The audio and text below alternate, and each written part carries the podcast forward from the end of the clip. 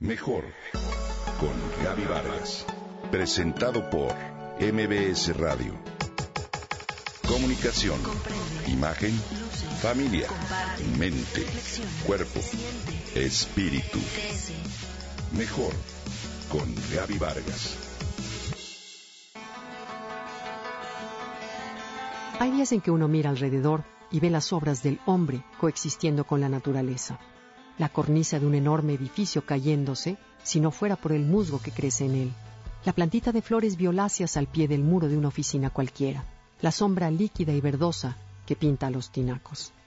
Érase una vez un castillo creado por un acaudalado hombre que por estar enamorado de Alemania se desposó con una germana y engendró a una niña que cantaba a los Beatles entre hortensias, crisantemos y begonias para fundirse con ellas al saberse parte de la luz y la humedad del bosque.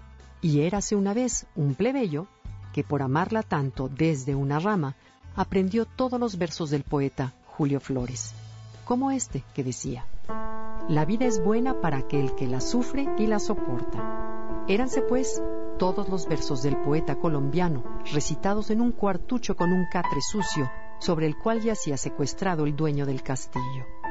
En fin, que érase una vez un mundo de hadas y otro de realidad que duele, ambos vistos desde afuera.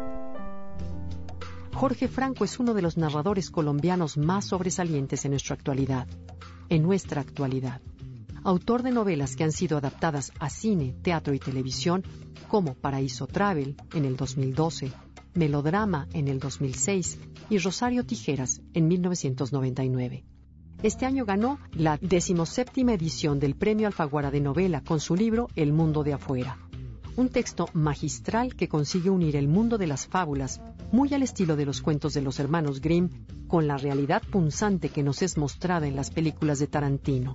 Un castillo en medio del bosque, unos reyes sin título en medio de la sórdida población colombiana, un muchachito enamorado convertido en secuestrador, líder de una banda de criminales idiotas. Él Dice que la vida le vino de su costumbre de leerle a su hija pequeña cada noche cuentos de hadas. El resto, de un nostálgico hábito de comparar la quietud de Colombia de sus años de infancia con la tierra donde crecen las balas y los árboles se alimentan de esquirlas. El mundo de afuera es, ante todo, la visión de dos mundos vistos por dos conciencias, la de la princesa anhelante de la vida real y obligada a mimetizarse en la fantasía de las flores, y la de la pobreza y la marginación con toda su carga de perversiones, que anhela vivir en el bosque de la princesa. Es también la fotografía desteñida hasta el horror de un país que dejó de ser inocente hace mucho. Y es la metáfora de lo que nosotros, como lectores, estemos conscientes de ello o no, siempre vivimos y exploramos. ¿Qué hay allá afuera? Es decir, ahí en el entorno donde no tiene cabida nuestra alma. Hoy, querido Radio Escucha, te invito este viernes de libros a mirar el reversible mundo escrito por el ganador de uno de los más importantes premios de literatura.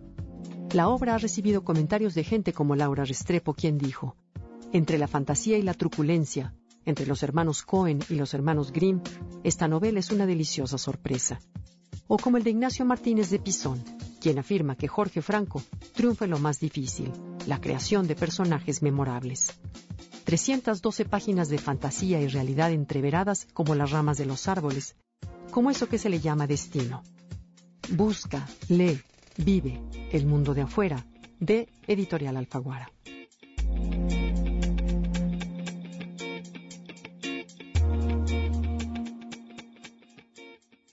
Comenta y comparte a través de Twitter. Gaby-Vargas. Mejor con Gaby Vargas. Presentado por MBS Radio.